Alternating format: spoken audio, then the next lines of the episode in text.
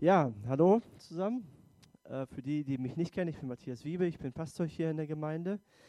Und heute habe ich das Vorrecht, eine neue Predigtserie äh, anzustoßen. Und zwar geht es diesen Monat im Mai um den Heiligen Geist. Ja, wir haben ja Pfingsten. Und das sind ja, Pfingsten sind ja nicht nur einfach schöne freie Tage, sondern da ist ja etwas passiert, was wir feiern. Und wir feiern das Kommen des Heiligen Geistes. Und das ist ein sehr, sehr wichtiges Thema, wenn auch gar nicht so einfach äh, rüberzubringen und vielleicht für manche Ohren ja komisch. Der Heilige Geist, was, wer, was tut er? Der Heilige Geist wurde, sagen wir mal, in der Kirchengeschichte nicht so beachtet. Es klar über Jesus, den, damit können wir was anfangen. Der wurde Mensch, der lebte hier unter uns, der ist am Kreuz gestorben und ist auferstanden. Das ist schon krass, das können wir uns aber irgendwie vorstellen. Jesus war Mensch. Damit können wir was anfangen. Gut, Gott der Vater, ja, damit können wir auch was anfangen. Vater, ja, das können wir irgendwie verbinden. Aber der Heilige Geist, oder? Der Heilige Geist, ne? Der Geist, was ist das denn, ne? Und ähm, unter Geist haben wir meistens nicht so positive äh, Vorstellungen. Vor allen Dingen nicht, wenn wir Kinder sind, oder? Also als Kind hatte ich Angst vor Geistern. Habe ich immer noch. Also mit dem Geist will ich eigentlich nicht in Kontakt kommen, aber Geist ist irgendetwas, was umherschwirrt, irgendwie rumfliegt und ja, das ist uns nicht ganz geheuer. Und ich weiß nicht, wie es dir geht, wenn du über den Heiligen Geist hörst, was du dir darunter vorstellst. Ich meine, ich bin in einer christlichen Familie aufgewachsen und der Heilige Geist wurde eigentlich öfter erwähnt und war eigentlich was ganz Normales für uns. Aber trotzdem hatte ich immer so ein bisschen Respekt und ein bisschen Angst davor. Was macht der Heilige Geist? Was ist der? Was, äh, wie kann ich mir das vorstellen? Und ich weiß nicht, ob du eine positive Grundhaltung hast oder ob du überhaupt keinen Plan hast, wovon ich hier spreche, oder ob du negative Erfahrungen hast, Erfahrungen hast oder Vorstellungen hast, ich weiß nicht was. Aber was ich von Anfang an sagen möchte, ist, der Heilige Geist ist wichtig und gut für dein Leben. Der Heilige Geist möchte dein bester Freund sein. Er ist jemand, der dich begleitet. Und ich versuche es wirklich heute äh, so gut wie möglich zu erklären damit das Sinn macht für uns. Damit wir damit etwas in unserem Alltag morgen etwas damit anfangen können. Weil der Heilige Geist, der will mitten in dein Leben, der möchte mittendrin sein, der möchte dir helfen, der ist dein Begleiter. Und dann ist es auch gut zu wissen, wer begleitet mich da eigentlich. Billy Graham, ein berühmter Evangelist, der hat vor Millionen von Menschen gesprochen, der ist dieses Jahr verstorben, vor ein paar Monaten, ähm, mit 99 Jahren. Und der hat Folgendes gesagt. Der hat, der hat mal gesagt, 95 Prozent unserer Gemeindearbeit würde weiterlaufen ohne Heiligen Geist. In der, bei, der, bei den ersten Christen wäre die Gemeindearbeit ohne Heiligen Geist zusammengebrochen. Das bedeutet einfach, das überspitzt er so ein bisschen, ne? aber das bedeutet, ohne Heiligen Geist gäbe es eigentlich keine Gemeinde. Ohne Pfingsten gäbe es keine Gemeinde. Der Heilige Geist ist der Startpunkt von der Gemeinde. Und es ist ein Fünkchen Wahrheit in dem, was er sagt. Wir brauchen den Heiligen Geist. Und wenn wir das Neue Testament, den zweiten Teil der Bibel lesen, stellen wir, stellen wir fest, dass Jesus den Heiligen Geist brauchte. Dass Jesus erfüllt worden ist mit dem Heiligen Geist. Wir sehen dann auch, die ersten Christen haben den Heiligen Geist bekommen. Jesus hatte ihnen den Heiligen Geist versprochen. Und ratet mal, was wir brauchen. Wir brauchen den Heiligen Geist.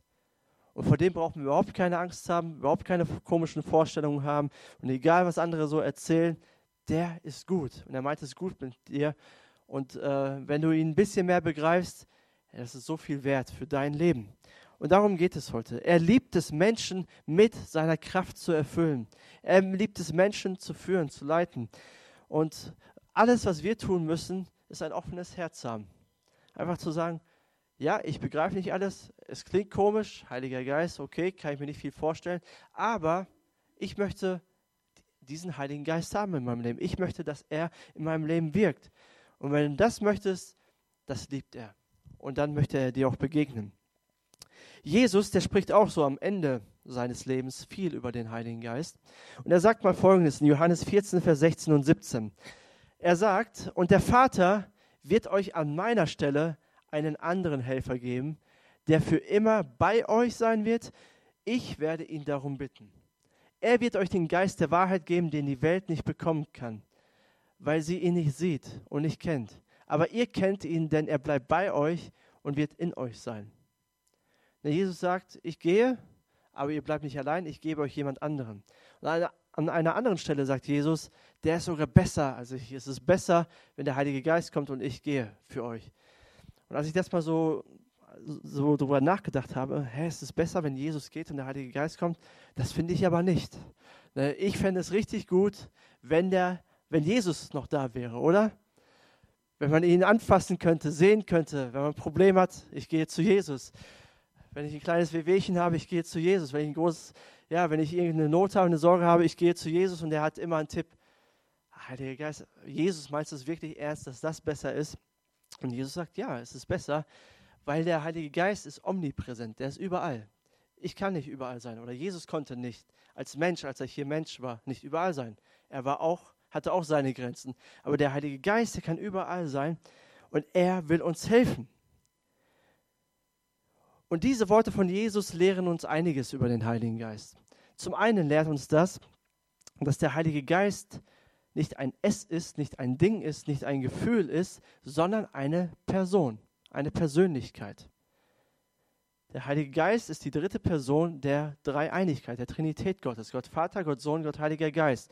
Der Heilige Geist ist nicht irgendwie eine Energiequelle, die wir anzapfen können, sondern er ist eine Person. Das Zweite, was Jesus uns hier durch diese Verse sagt, ist, Menschen, die Jesus nicht nachfolgen, verstehen den Heiligen Geist einfach nicht. Verstehen das Evangelium einfach nicht. Das macht für sie überhaupt keinen Sinn. Hast du schon mal mit Menschen versucht zu sprechen über solche Dinge, über, über Jesus und so weiter und die dachten, was labert der da eigentlich? Und versuche mal mit Menschen zu sprechen über den Heiligen Geist, deinen Arbeitskollegen morgen oder keine Ahnung, dein Freund, dein Nachbarn, wird sagen, bist du bescheuert oder so? Gepfingsten weiß ich, was das ist, da ist frei. Ne? Aber Heiliger Geist, keine Ahnung. Jesus sagt, das ist normal. Das, das kannst du so nicht begreifen. Das ist unverständlich. Das heißt, wir können das nur begreifen, wenn wir Jesus nachfolgen. Dann zeigt er uns das. Das Dritte, was Jesus uns lehrt, ist, der Heilige Geist wird nicht nur mit uns sein, sondern in euch. Er wird nicht nur bei euch bleiben, sondern in euch sein. Und das ist für mich das größte Geheimnis und das größte Wunder oder das größte Versprechen, was Jesus uns hier macht. Er sagt, Gott selbst wird in dir und in mir leben. Nicht irgendwo, nicht in einem Gebäude, nicht irgendwo im Universum versteckt, nicht in einem Tempel, nicht an heiligen Orten, sondern Gott hat sich entschieden, mit seiner Größe, mit seiner Allmacht in dir zu wohnen. Ist das nicht krass? Er will dir so nahe sein, dass er sich entschlossen hat, in dir zu wohnen, durch den Heiligen Geist. Das ist sein Ziel. Und deswegen, deswegen können wir mit Gott kommunizieren, mit ihm sprechen. Deswegen können wir ihn auch spüren. Deswegen können wir ihn hören. Deswegen können wir oder wissen wir, dass er da ist, weil er sich entschlossen hat, in uns zu leben. Und der Heilige Geist ist so viel für uns. Er ist, ein, er ist ein Helfer, er ist ein Ratgeber, er führt, er ist ein Seelsorger, ein Tröster. Er ist derjenige, der dir Kraft gibt, das zu tun, was Gott für dich geplant hat. Also der Heilige Geist ist alles für dich. Er ist dein bester Freund. Er ist derjenige, wenn alle dich verlassen, er verlässt dich nicht. Er möchte bei dir sein und in dir. Und er begleitet dich. Und deswegen ist es so wichtig, wenn wir uns mit ihm beschäftigen und einfach begreifen für uns, wer ist er eigentlich, was tut er eigentlich. Und ich möchte euch drei Dinge mitgeben, die der Heilige Geist in uns bewirkt. Es gibt noch viel, viel mehr zu sagen, aber dann würden wir heute, äh, würden wir morgen noch sitzen. Und ihr müsstet mir zuhören. Aber drei Dinge, die wichtig sind. Das erste ist, der Heilige Geist bewirkt Glauben in mir. Der Heilige Geist bewirkt Glauben in mir. Paulus, der drückt das mal so aus in Römer 8, Vers 9 und 14. Er sagt, ihr jedoch steht nicht mehr unter der Herrschaft eurer eigenen Natur, eurer eigenen Natur, sondern unter der Herrschaft des Geistes. Da ja, wie ich voraussetze, Gottes Geist in euch wohnt. wieder das in euch. Denn wenn jemand diesen Geist, den Geist Christi nicht hat, gehört er nicht zu Christus. Und dann Vers 14. Denn alle, die vom Geist Gottes bestimmt werden, sind Kinder Gottes. Also für Paulus ist Glaube und Heiliger Geist, Christsein und Heiliger Geist eins. Das kann man nicht trennen. Klar, wir glauben an Jesus Christus, wir glauben an das, was er getan hat, dass er gestorben ist, dass er auferstanden ist. Aber das bewirkt der Heilige Geist in uns. Er führt uns an den Glauben heran. Jesus und den Heiligen Geist, Vater und den Heiligen Geist, kann man nicht trennen. Die gehören zusammen. Die haben alle dasselbe Ziel mit uns. Aber Paulus sagt hier, ohne den Heiligen Geist können wir gar keine Christen sein, können wir Jesus gar nicht nachfolgen. Das ist unmöglich. Alle, die vom Geist Gottes bestimmt werden, alle, die den Geist Gottes in sich haben, sind Kinder Gottes. Der Heilige Geist ist derjenige, der dich zu Jesus führt, der dir das klar macht. Ich weiß nicht, ob du, wie lange du Christ bist, ob du Christ bist oder nicht, aber wenn du Christ bist, mach dir das immer wieder bewusst. Es ist nicht dein Verdienst, dass du Jesus glauben kannst, dass du ihm nachfolgen kannst, sondern das ist allein Gnade, das ist ein Geschenk. Das hat der Heilige Geist in dir bewirkt. Er hat dir das klar gemacht, er hat dir die Augen dafür geöffnet, er hat, dir, er hat das persönlich für dich gemacht. Du hast auf einmal verstanden, ich bin gemeint. Jesus hat das für mich gemacht. Und das ist ein Geschenk für dich. Und das tut er.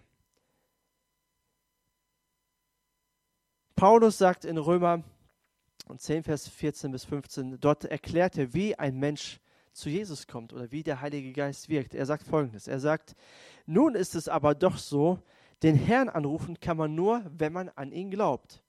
An ihn glauben kann man nur, wenn man von ihm hört. Von ihm hören kann man nur, wenn, man, wenn jemand da ist, der die Botschaft von ihm verkündet. Und die Botschaft kann nur verkündet werden, wenn jemand den Auftrag dazu bekommen hat. Genau das ist ja auch geschehen. Denn es heißt in der Schrift, was für eine Freude ist es, die kommen zu sehen, die eine gute Nachricht bringen. Ich schätze einen, einen anderen Pastor sehr, der heißt Tim Keller und den habe ich schon öfter zitiert hier. Und der hat ein Buch übers Predigen geschrieben. Das ist ja gut, ne, wenn ich solche Bücher lese. Wie predigt man? Und er hat mal Folgendes gesagt. Er hat gesagt, der Unterschied zwischen einer schlechten und guten Predigt liegt in der Verantwortung des Predigers. Das bedeutet, wenn ich schlecht vorbereitet bin, wird es sehr schlecht. Wenn ich gut vorbereitet bin, wird es gut. Also das liegt in meiner Verantwortung, wie ich das ausarbeite und so weiter und so fort. Der Unterschied zwischen einer guten und einer großartigen Predigt liegt hauptsächlich, hauptsächlich am Wirken des Heiligen Geistes, an der Herzenseinstellung der Zuhörer und des Predigers. Das bedeutet, wenn du mit deinen Freunden deinem Kollegen, mit deinen Nachbarn über Jesus sprichst oder ihn versuchst einzuladen oder was auch immer, du kannst dich gut vorbereiten darauf. Du, du kannst äh, gute Argumente finden und so weiter und so fort. Aber überzeugen kannst du niemanden. Du kannst keinem klar machen, du brauchst das, du kannst es keinem überstülpen, du kannst das keinen aufzwingen. Das macht der Heilige, also der Heilige Geist zwingt sich keinem auf, aber er macht das einem deutlich, einem klar und schenkt einen Aha-Moment. Er macht das. Und das entspannt mich ungemein zu wissen, okay, ich muss meinen Teil tun, aber der Heilige Geist tut seinen Teil. Und das kann auch dich entspannen. Du musst nicht krampfhaft irgendetwas versuchen, sondern er möchte durch dich wirken. Aber er ist derjenige, der Glauben in uns weckt, der uns hilft, Jesus zu sehen und Jesus anzurufen und zu sagen, Jesus, ich brauche dich. Er bewirkt das in uns. Es ist pure Gnade. Ein gutes Beispiel in der Bibel ist der Nikodemus. Nikodem, die Geschichte finden wir im Johannesevangelium Kapitel 3. Und Nikodemus ist ein Pharisäer. Das war ein Theologe der damaligen Zeit. Und die Pharisäer, die hatten etwas gegen Jesus, die mochten Jesus nicht so gerne, aber Nikodemus schon. Und er wollte ein Gespräch mit Jesus führen und traf ihn dann eines Nachts. Und Nikodemus sagt dann, begrüßt dann Jesus und sagt, Jesus, du bist wirklich Gott, du machst echt große Wunder, das beweist, dass du Gott bist. Und Jesus sagt, ja, danke schön, aber du musst von neuem geboren werden. Du brauchst neues Leben. Und Nikodemus fragte, ja, okay, was bedeutet das denn? Muss ich wieder in den Bauch meiner Mutter zurück und dann nochmal geboren werden? Was willst du mir sagen, Jesus? Und Jesus sagt dann in Johannes 3, Vers 5 und 6, Ich sage dir eins, wenn jemand nicht aus Wasser und Geist geboren wird, kann er nicht ins Reich Gottes hineinkommen. Natürliches Leben bringt natürliches Leben hervor, geistliches Leben wird aus dem Geist geboren.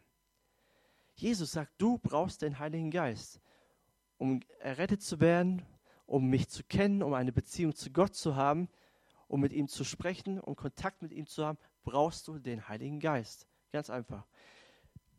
Du wirst Mensch durch deine Mutter, die gebiert dich, aber nur Gott kann dir geistliches Leben geben.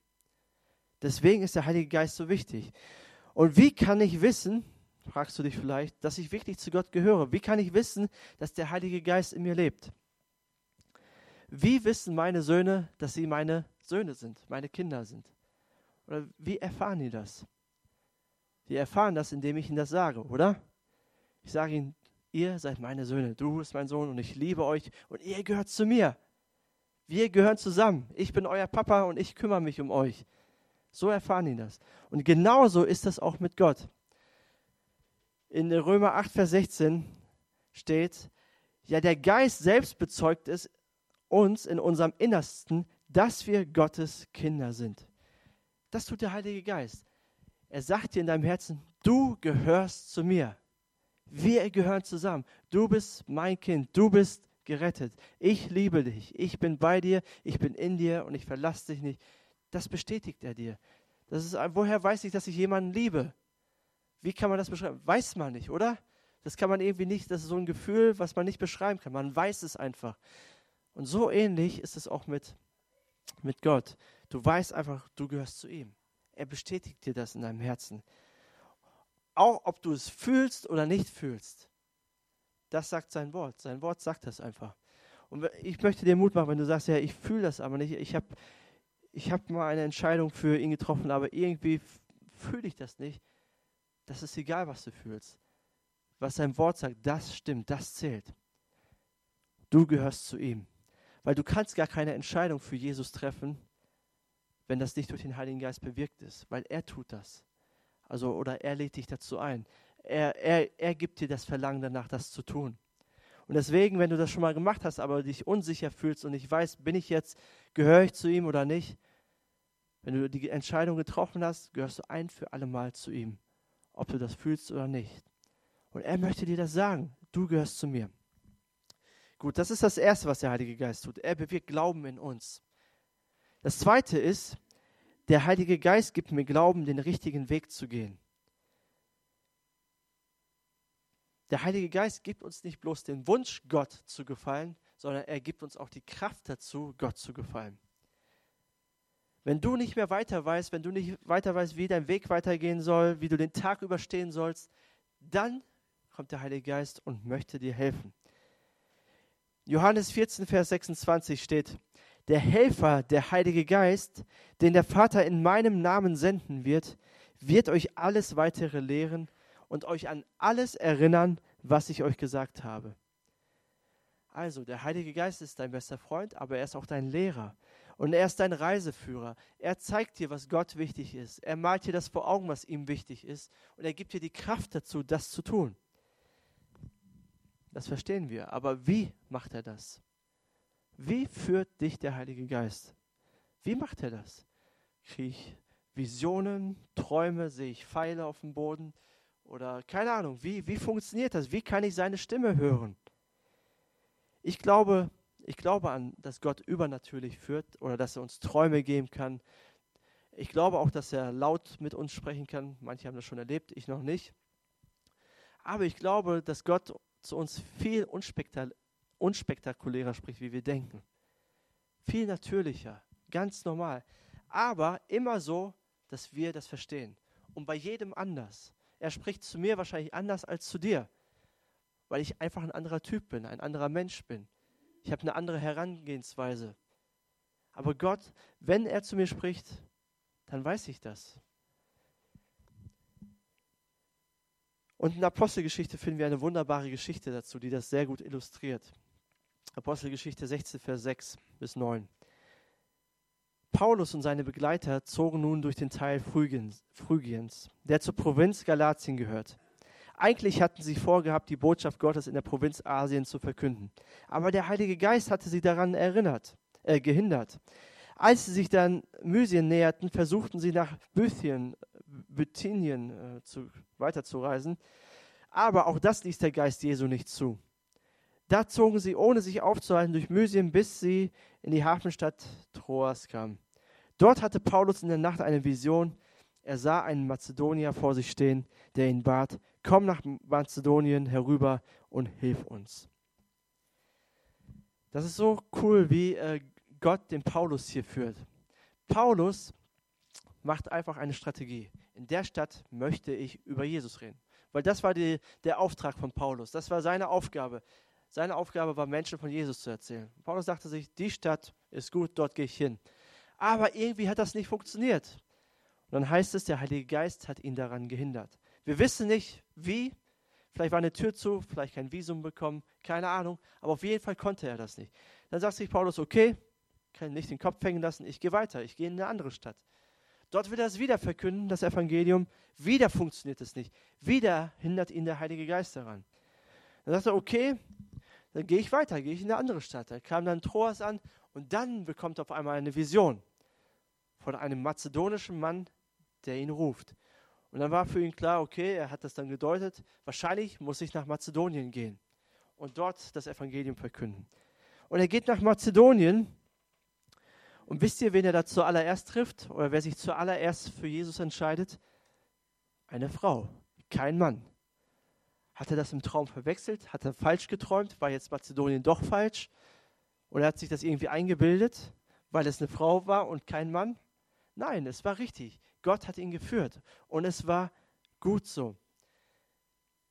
Was ich aufzeigen will, ist, dass Gott unseren Verstand nicht ausschalten möchte, sondern dass Gott unseren Verstand gebrauchen möchte und dass wir selbstständige, mündige Menschen sein können, die Entscheidungen treffen können die nicht ständig fragen müssen, Gott, was willst du jetzt? Willst du jetzt, dass ich bei Aldi einkaufe oder bei Lidl einkaufe? Gott, willst du, dass ich diese Schuhe kaufe oder jene Schuhe kaufe? Gott, willst du, dass ich das esse oder jenes essen? Übertrieben gesagt, ja. Manche sind so, Gott muss alles zeigen, bevor ich überhaupt einen Schritt tue. Nein, Gott erwartet von uns, dass wir mündig werden und eigene Entscheidungen treffen und Verantwortung für unsere Entscheidungen treffen. So hat Gott uns gemacht. So sind wir er hilft uns, er führt uns, er lässt uns nicht allein und er justiert da und hier nach.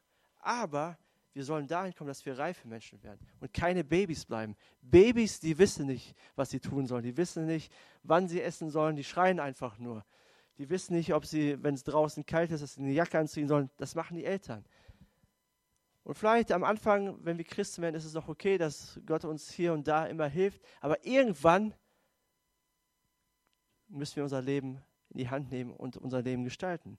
Und die Frage ist nicht so sehr, Gott zeigt mir das und jenes, sondern ich lebe eine Beziehung zu Gott. Ich lese die Bibel, ich bete mit ihm, ich äh, kümmere mich um mein geistliches Leben und merke, wie Gott mich in meinem Leben einfach führt. Ganz natürlich. Ganz natürlich. Wie kann das geschehen? Du lebst in deinem Alltag und plötzlich kommt dir dein Nachbar in den Sinn. Du hast verstehst gar nicht, warum du an deinen Nachbarn jetzt gerade denkst. Der hat nichts gerade mit der Situation zu tun. Vielleicht will dir Gott dir sagen, geh da mal hin und frag mal nach, wie es ihm geht. Oder du siehst, wie dein Kollege traurig ist wie dein, oder zornig ist. Und Gott sagt dir, bete für ihn. Ganz normal. Oder, oder es ergibt sich einfach ein Gespräch mit jemandem und du merkst, okay, das habe ich ja gar nicht gewollt, aber es hat sich einfach ergeben. Und so führt uns Gott oder der Heilige Geist ganz oft. Es ergibt sich einfach, während ich lebe, ergeben sich Situationen. Und die Frage ist nicht so sehr, Gott, soll ich jetzt das oder jenes machen, sondern ich lebe mein Leben mit Gott, ich führe mein Leben mit ihm und Gott führt mich. Und erst im Nachhinein erkenne ich oft, wie Gott mich geführt hat. Klar, es gibt auch das andere, dass wenn wichtigere Entscheidungen anstehen äh, und Gott auch mal einen Rat gibt und uns führt und leitet. Ja, aber grundsätzlich für den Otto Normalverbraucher, für uns, Gott führt uns, während wir eine Beziehung mit ihm leben, während wir unser Leben führen. Aber wir dürfen mündige eigene Entscheidungen treffen. Und deswegen ist es auch manchmal gut, Ratgeber zu haben, auch wichtige, wenn man wichtige Entscheidungen trifft, andere Menschen zu fragen. Der dritte Punkt, was der Heilige Geist in unserem Leben bewirken möchte. Der Heilige Geist stärkt mich in meinem Glauben durch das Gebet. Der Heilige Geist stärkt mich in meinem Glauben durch das Gebet. Gut, Gebet, wissen wir, ist ein wichtiger Bestandteil im Leben eines Christen, oder? Und man kann mit Gebet immer ein schlechtes Gewissen machen. Wir beten alle zu wenig. Ne? Stimmt ihr mir? Also ich auch, genau. Und wenn der Pastor das dann sagt, beten ist wichtig und so, oh nein, nicht schon wieder, ich habe die ganze Woche nicht gebetet. So. Hey, wir wissen, das ist so ein Thema, das wichtig ist, aber irgendwie kriegen wir es nicht ganz auf die Reihe. Und Paulus sagt, selbst da will uns der Heilige Geist helfen. Er will uns helfen, wenn wir nicht wissen, wie wir beten sollen. In Römer 8, Vers 26, dort sagt er, und auch der Geist Gottes tritt mit Flehen und Seufzen für uns ein. Er bringt das zum Ausdruck, was wir mit unseren Worten nicht sagen können. Auf diese Weise kommt er uns in unserer Schwachheit zu Hilfe, weil wir ja gar nicht wissen, wie wir beten sollen, um richtig zu beten. Also Paulus sagt, selbst beim Beten hilft uns der Heilige Geist, weil wir manchmal nicht wissen, was wir beten sollen oder wie wir beten sollen. Und erst einmal stellen wir fest, dass es Schwachheiten oder schwierige Momente in unserem Leben gibt. Dass es manchmal Herausforderungen gibt. Auch wenn wir Christen sind, gibt es Herausforderungen. Da ist nicht alles rosa-rot und wir haben Kämpfe und wir sind auch nicht immer voller Glauben und können immer Gott vollkommen vertrauen und, und alles ist gut. Manchmal wissen wir nicht, wie wir den Tag überstehen sollen. Das schreibt Paulus hier. Und für Paulus gehören Schwachheiten zum Leben eines Christen, eines Menschen dazu. Einmal rühmt er sich sogar über seine Schwachheit. Und in der Christenheit beobachte ich immer so zwei Extreme. So das eine Extrem ist, sind diejenigen, die immer, für die immer alles schwer ist, ne? mit Ach und Krach dem Lamme nach. Ne? Immer, oh, ist alles hart, alles schwer, alles, es ist wirklich viel Leid und viel, viel Kämpfe und so weiter. Das ist das Leben eines Christen, so ist es halt. Das andere Extrem ist, ach, mit Jesus überspringe ich jede Mauer, ich bin voller Glauben. Es gibt, auch wenn ich krank bin, bin ich nicht krank. Ja, ich, ich diskutiere das irgendwie weg und so weiter. Ein Christ kann nicht krank sein. Man hat dann immer nur immer Herrlichkeit und Kraft und so weiter im Sinn. Und für Paulus gibt es beides nicht. Für Paulus ist beides fremd. Beide Extreme kennt Paulus nicht, weil Paulus kennt beides. Er kannte Kraft und er kannte Schwachheit. Vor allen Dingen kannte er Kraft in der Schwachheit. Kraft dann, wenn es einem dreckig geht. Das kannte er sehr gut. Und zum Beispiel auch im Hebräerbrief, ist auch im zweiten Teil der Bibel, dort schreibt der Autor über Glaubensvorbilder, an denen wir uns orientieren können. Kapitel 12 finden wir das. Und dann schreibt er über viele Glaubensvorbilder wie Abraham, wie Mose, und, und die haben viele Wunder erlebt, krasse Dinge mit Gott erlebt. Und sie lebten im Glauben. An denen können wir uns eine Scheibe abschneiden. Aber dann, schreibt er, gab es die anderen, die auch im Glauben lebten, aber gefoltert wurden und leiden mussten für Jesus und gestorben sind. Wo Gott ewig kein Wunder getan hat, ihnen nicht geholfen hat. Und beides gibt es. Einmal zeigt sich Gottes oder, oder die Kraft des Heiligen Geistes in großen Wundern und manchmal und oft zeigt sich Gottes Kraft dann, wenn wir schwach sind, wenn wir nicht mehr weiter können. Aber was wir wissen können, ist, dass der Heilige Geist uns nicht alleine lässt, wenn wir schwach sind, wenn wir Kämpfe haben, wenn wir Sorgen haben, wenn wir verzweifelt sind, wenn wir mit Krankheiten zu kämpfen haben. Und aus diesem Grund sagt Paulus, will uns der Heilige Geist helfen durch Gebet. Denn Paulus kennen wir meistens so als Gemeindegründer, als einen, der über Jesus redet. Aber Paulus war auch ein Mann des Gebets, der viel gebetet hat für seine Gemeinde oder für die Gemeinde, die er gegründet hat, für Menschen. Und der uns auch ermutigt hat, viel zu beten. Aber gerade wenn wir schwach sind, hilft uns der Heilige Geist beim Beten. Ich meine, ich weiß nicht, ob, du, ob es dir mal so richtig dreckig ging. Ich meine, wenn es einem so richtig dreckig geht, dann hat man eigentlich nicht mehr viele Worte, um zu reden, oder? Um zu beten da kann man eigentlich gar nicht beten. Man ist kraftlos, man weiß nicht mehr, was man sagen soll. Und das wusste Paulus auch. Und deswegen sagt er, deswegen will euch der Heilige Geist helfen. Er will dann für euch beten. Und er sagt, der Heilige Geist vertritt uns im Gebet mit unaussprechlichen Seufzern, ne? so wie ich eben vorgelesen habe. Und was sind die unaussprechlichen Seufzer? Zu 100 Prozent kann man das nicht sagen, aber höchstwahrscheinlich ist das eine Sprache oder eine göttliche oder eine gottgegebene Sprache, mit der wir sprechen. Eine andere Sprache, in der wir sprechen. Und das Thema brennt mir auf dem Herzen, das möchte ich auch mit euch teilen, obwohl ich weiß, dass es sehr herausfordernd ist, dieses Thema. Paulus manche wahrscheinlich reden in anderen Sprachen. Ich meine, wenn ich schon über den Heiligen Geist rede, das ist schon herausfordernd, aber das Reden in anderen Sprachen, das ist noch mal herausfordernder, oder? Aber Paulus war dieses Thema sehr, sehr wichtig. Und ich möchte euch ein paar Bibelverse vorlesen, die Paulus geschrieben hat zu diesem Thema. Zum Beispiel in 1. Korinther 14, Vers 2, dort sagt er, wenn jemand in einer von Gott eingegebenen Sprache redet, richten sich seine Worte nicht an Menschen, sondern an Gott. An Gott. Keiner versteht ihn. Was er durch Gottes Geist gewirkt ausspricht, bleibt ein Geheimnis. Also es ist eine Sprache, die verstehst du nicht, die versteht nur Gott. Und wenn du sie sprichst, redest du mit Gott und du redest Geheimnisse. Das ist das eine. Das zweite, 1. Korinther 14, Vers 15. Was soll ich also tun? Ich will auf beide Weise be Weisen beten. Auf die, bei der nur mein Geist zu Gott spricht, aber auch, auch auf die, bei der mein Verstand tätig ist. Ich will auf die Weise singen, bei der nur mein Geist Gott lobt, aber auch auf die, bei der mein Verstand tätig ist. Hier stellen wir fest, es gibt zwei Arten von Gebet. Einmal so, wenn wir ganz natürlich sprechen, so wie wenn ich, wenn wir hier im Gottesdienst beten, dann beten wir im Verstand. Aber es gibt auch ein geistliches Gebet und das ist das Reden in anderen Sprachen. Dritter Bibelvers dazu. Da, dort sagt Paulus, ich bin Gott dankbar, dass ich in Sprachen reden kann, die von ihm eingegeben sind. Und ich mache davon mehr Gebrauch als ihr alle. Wisst ihr, warum er das schreibt? Er schreibt das, nie, schreibt das nicht, um anzugeben, ich mache das am meisten, ich bin der Beste darin, sondern Paulus hatte mit vielen Nöten und Problemen zu kämpfen. Er wurde gefoltert, er hat Schiffsbruch erlitten, er musste hungern, er hat so viele Nöte in seinem Leben erlebt, so viel Verfolgung, so viel auch seelische Nöte und auch äh, Kämpfe um seine Gemeinde, die er gegründet hat.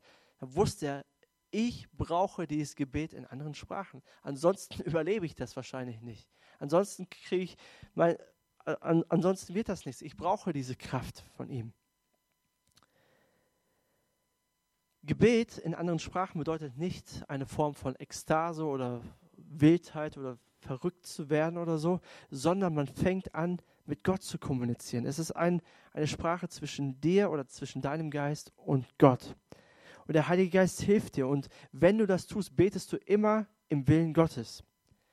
Wenn wir im Geist beten, dann stellen wir keine Forderungen an Gott. Tu das, Gott, tu jenes, Gott, sondern wir beten demütig und sagen, Gott, dein Wille soll geschehen in Sprachen zu beten ist nicht etwa, macht dich nicht zu einem besonderen Menschen oder zu einem, äh, ja, zu einem Menschen, der auf Wolke 7 schwebt, sondern es ist wohltuend und hilft dir, gerade wenn du durch schwierige Phasen gehst, Stärke zu bekommen, Kraft zu bekommen.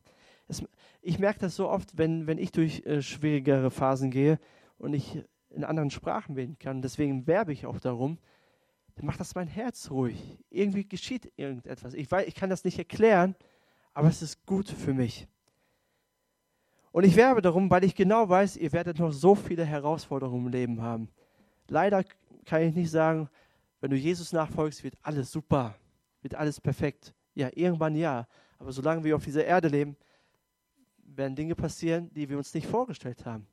Und dann ist es gut, wenn wir Gott mit dieser Sprache kommunizieren können.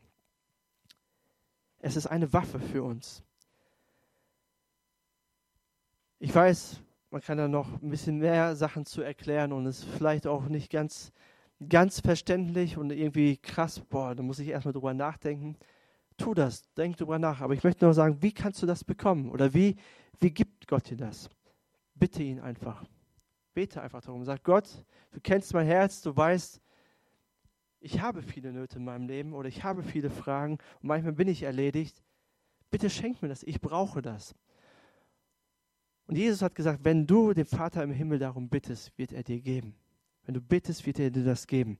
Ganz normal. Streck dich danach aus, lass vielleicht für dich beten, rede mit jemandem darüber, beschäftige dich da noch mehr mit. Aber ich möchte darum werben, das ist so ein Geschenk Gottes. Und das möchte der Heilige Geist in deinem Leben tun. Er schenkt dir Glauben, er bewirkt den Glauben in dir, er führt dich in deinem Glaubensleben und er gibt dir Kraft, gerade dann, wenn du schwach bist. Amen. Amen. Lass uns doch zusammen beten.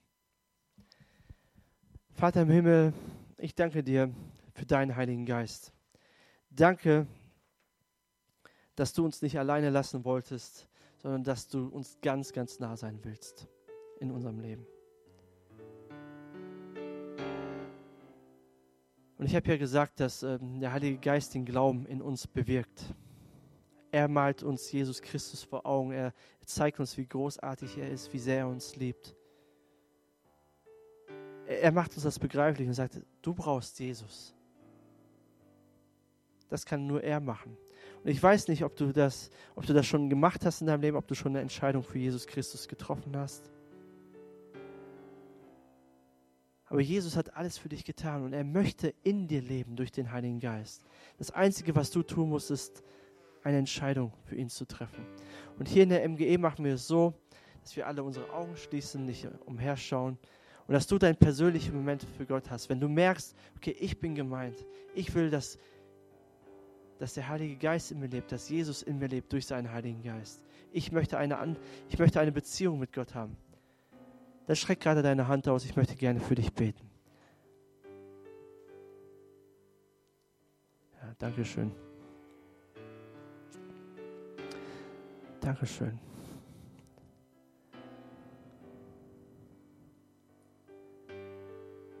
Jesus, danke, dass du dich nicht zweimal bitten lässt, sondern dass du es liebst, wenn wir zu dir kommen. Und sprich einfach dein persönliches Gebet für dich leise. Sag, Jesus, komm in mein Herz. Ich möchte, dass du mir wohnst. Vergib mir all meine Schuld. Ich brauche dich. Ich will ein Leben mit dir führen. Ich möchte noch für eine andere Gruppe von Menschen beten. Vielleicht bist du gerade down, unten, verzagt, hast Fragen, hast Nöte. Ich möchte dir zusprechen, Gottes Geist möchte dich erfüllen, möchte dir neue Kraft geben. Er lässt dich nicht allein. Herr Jesus, ich bitte dich doch, dass du jeden Einzelnen, der Sorgen hat, dass du jetzt kommst, Herr, und, und einfach zeigst, wie großartig du bist und dass du da bist durch deinen Heiligen Geist, dass du uns nicht alleine lässt. Wir brauchen das, wir brauchen dich. Hilf uns in unserer Schwachheit auf. Gib uns Kraft in unserer Schwachheit.